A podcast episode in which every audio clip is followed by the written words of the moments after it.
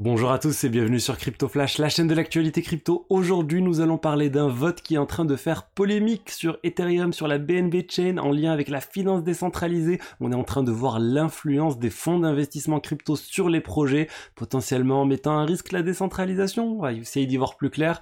On va aussi parler de Binance qui lance un outil qui n'est accessible qu'en France et au Canada pour le moment. On va aussi parler de Starkware. Je vais vous parler d'Interpol qui veut étendre son influence au métaverse. On va aussi parler de FTX et de pas mal d'autres points.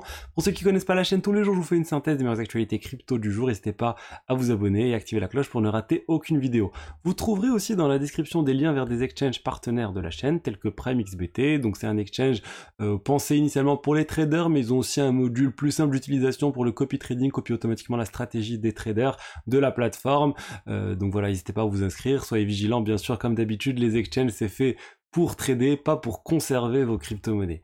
Alors, on va parler du cours des crypto-monnaies. Aujourd'hui, on a un Bitcoin à 23 000 dollars, moins 0,35%, un Ether à 1645 dollars, plus 0,14%. Globalement, c'est stable. Hein. Faut voir, il n'y a pas eu de changement majeur ces dernières 24 heures sur le cours des cryptos. Et demain, je vous envoie la newsletter, le top 5 des actus de la semaine avec du contenu exclusif. Vous avez le lien dans la description. Alors, parlons de ce vote. Ce vote qui fait polémique. On parle d'Uniswap. Uniswap, le projet euh, d'exchange décentralisé leader sur le marché. Euh, euh, ils, sont, sur Ethereum principalement. Ils sont commencé à se lancer sur plein d'autres blockchains différentes. Ils ont une exclusivité au niveau de leur licence. L'Uniswap, la, version Uniswap V3 ne peut être déployée sur une autre blockchain légalement, on va dire, jusqu'à début avril. du coup, là, ils sont en train d'essayer de se déployer sur plein de blockchains différentes avant d'avoir plein de concurrents qui vont utiliser leur code.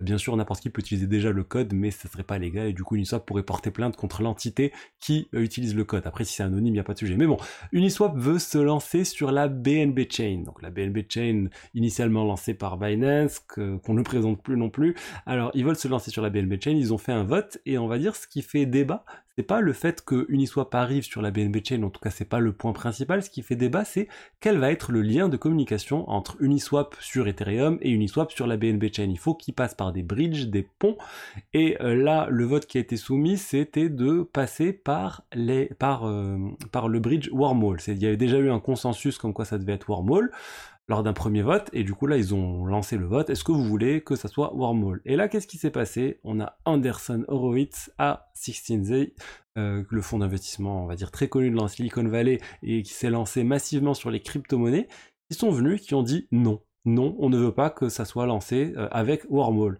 Pourquoi? Et, d'un coup ils ont vraiment fait basculer le vote en, ayant 64, 64% de votes contre, parce que c'était eux qui avaient énormément de votes. Pourquoi ils ont dit ça? Ils le disent pas clairement, bah parce que Anderson Horowitz, ils ont investi dans Layer 0, qui est un concurrent de Wormhole, et du coup, ils, privilégient Layer 0. Et ils n'ont pas pu voter auparavant lors d'un vote précédent pour voter pour Layer 0, parce qu'en fait, ils n'avaient pas accès à leur token, ils étaient euh, protégés. Vous savez, des fois, il y a des protections euh, qui sont euh, mises en place pour le cold storage, stocker des crypto-monnaies déconnectées d'Internet, ça peut prendre du temps pour les rapporter, du coup, ils n'avaient pas eu le temps de voter lors du premier vote, et là, ils ont dit, bah non, écoutez, on est contre. Et les gens sont en train de dire, bah, c'est pas normal qu'un fonds d'investissement contrôle en fait l'issue d'un vote. Et les gens ont commencé à se rebeller en disant c'est pas normal, voilà, il faut faire quelque chose. Et les choses ont commencé à bouger d'ailleurs. Là, quand on regarde l'état du vote, Anderson Horowitz, ils ont toujours euh, voté non, bien sûr, mais il y a plein d'autres investisseurs qui se sont mis à voter pour cette proposition, notamment Robert Lechner qui est, euh, qui est derrière Compound, un autre projet de finance décentralisée. Et en fait, tous ces projets ont commencé à dire non, non, non, on est pour ce vote, et là on est à 61% de vote pour. Tant mieux. Moi, je pense qu'on est en train de voir la gouvernance Uniswap qui fonctionne. Euh, Anderson Horowitz a le droit de voter contre. C'est d'ailleurs la seule utilité du token uni actuellement, c'est le droit de voter dans ses votes. Et du coup, bah, c'est parce que Anderson Horowitz a un intérêt euh, lors de ces votes qu'ils possèdent encore le token, qu'ils n'ont pas vendu la totalité, qu'ils croient aussi dans le projet. Donc pour moi, ils sont dans leur droit et à la communauté de voter. Le problème en fait, c'est que la plupart des personnes ne votent pas. La plupart des investisseurs individuels ne votent pas. Il n'y a qu'un petit pourcentage de personnes qui votent lors de ces, votes. Et en fait, il faudrait qu'il y ait plus de personnes euh, bah, qui soient impliquées dans la gouvernance. Ce n'est pas du tout le cas maintenant. Du coup, je vous invite d'ailleurs pour tester, voir comment ça marche. Euh, si vous avez des tokens Uniswap sur un wallet de type Vous pouvez participer à ce vote et euh, voir si, euh, bah, si ça vous plaît et si vous voulez vous impliquer davantage sur ces, euh, tous ces protocoles qui ont une gouvernance complètement ouverte. On peut discuter de tout ça sur les forums, comprendre les décisions, et c'est très intéressant. Je voulais maintenant vous parler de, Monsieur Rabbit. C'est un YouTuber très sympa qui fait euh, des actualités crypto, euh, un peu comme moi, mais plus sur l'aspect NFT, euh, Play to Blockchain Gaming. Il vient de lancer sa collection NFT. Il m'a pas demandé, mais c'est juste un petit coup de pouce pour lui. Si vous voulez, vous avez le lien dans la description, une collection NFT pour soutenir la chaîne. Il vous promet pas mon émerveil, il vous promet de faire de son possible, et ça peut être sympa de soutenir du coup eh ben, une communauté, une communauté crypto. Euh, je vais passer maintenant à Binance qui vient de lancer euh, qui vient de lancer un outil, le Binance Tax, pour pouvoir estimer le montant de vos impôts sur vos transactions crypto sur Binance. Ça vient d'arriver. Comme je l'ai dit, c'est uniquement au Canada et en France pour l'instant. Ça peut analyser jusqu'à 100 000 transactions que vous avez fait sur Binance. Ça va vous donner automatiquement, en fait, globalement, ce que vous devez payer, quelle est la votre plus-value sur, euh, bah, sur les transactions que vous avez réalisées ou votre moins-value. Après, euh, on va dire, le, problème, c'est que ça ne couvre que Binance pour l'instant. Si vous tradez sur d'autres exchanges, bah, ça ne les couvre pas. Contrairement à d'autres outils, je pense, comme euh, Atani qui font un peu tout, il y en a d'autres aussi, à Waltio, je crois, qui font la même chose aussi, mais ils sont ouverts, ils vont, euh, je pense, si ça marche, aller vers d'autres produits, enfin vers d'autres exchanges, potentiellement avec des, clés d'API hautes, pour avoir les autres informations. Donc voilà, c'est lancé, c'est sur binance.com slash fr slash tax, vous avez accès à tout ça, et n'hésitez pas à tester pour me dire ce que vous en pensez.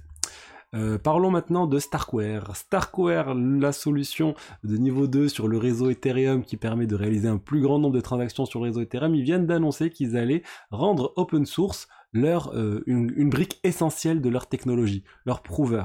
Euh, c'est quelque chose qui permet en fait de c'est la brique essentielle à tout l'écosystème qui permet de valider certaines transactions et de faire en sorte en fait que bah, on puisse stocker euh, ces transactions et puis vérifier ces transactions sur euh, bah, les divers blockchains. On va dire c'est un, élément essentiel qui était jusqu'à présent closed source, il n'était pas open source, il était déjà utilisé par plein de blockchains euh, différentes, DYDX, Sorare, etc. utilisent déjà ces types de technologies, mais c'était on va dire un composant qui était fermé. On n'avait pas accès au code et là ils ont lancé qu'ils allaient le rendre open source. Attention, il est toujours pas open source, mais ils vont Donc ça reste une promesse. On aurait aimé qu'il l'annonce vraiment, euh, voilà, voilà le code sur GitHub, n'importe qui peut accéder. Là, c'est juste, on vous promet, ça arrive. Mais après, ils ont déjà rendu plein de choses open source, donc je pense qu'on peut y croire.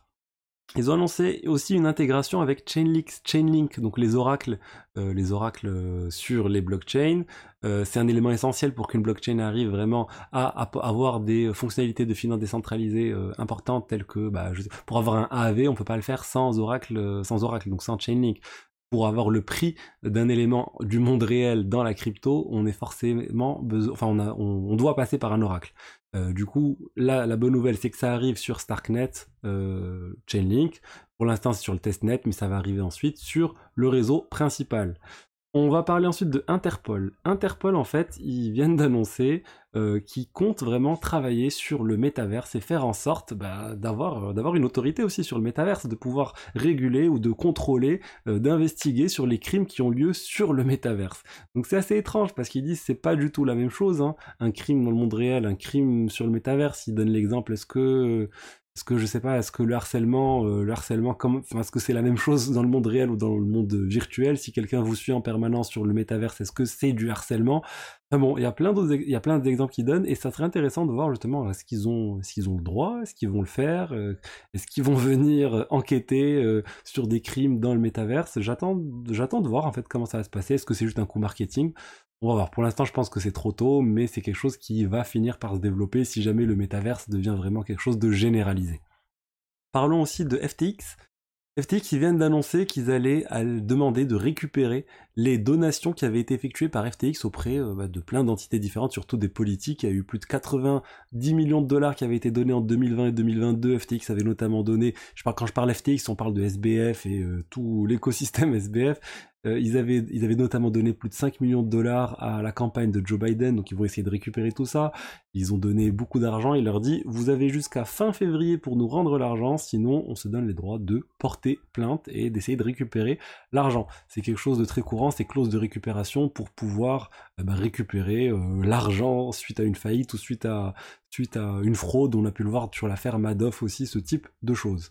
Et euh, dernière news, on a le réseau Lightning sur le Bitcoin qui est en train d'augmenter sa capacité. Il y a plus de 5490 Bitcoins de capacité sur le réseau. Ça veut dire qu'en fait le réseau grandit, il y a de plus en plus de personnes qui utilisent, qui ouvrent des euh, canaux sur le Lightning Network et ça, ça montre que ça a beaucoup plus d'adoption. Après, bon, ça représente que, entre guillemets, 128 millions de dollars sur les milliards et les milliards de dollars de capitalisation, mais ça reste quand même une avancée et il y a de plus en plus de personnes qui utilisent le Lightning Network pour les paiements. Globalement, c'est une solution pour payer euh, pas trop cher des transactions sur le réseau Bitcoin. Par exemple, vous voulez acheter un café, vous n'allez pas pouvoir le faire avec une transaction de Bitcoin, il y aura des frais trop énormes, mais avec le Lightning, c'est jouable. Donc voilà ce que j'avais à vous dire aujourd'hui sur les actualités crypto. J'espère que le contenu vous a plu. Si c'est le cas, n'hésitez pas à liker, commenter, vous abonner. Je vous dis à demain pour la suite. Au revoir.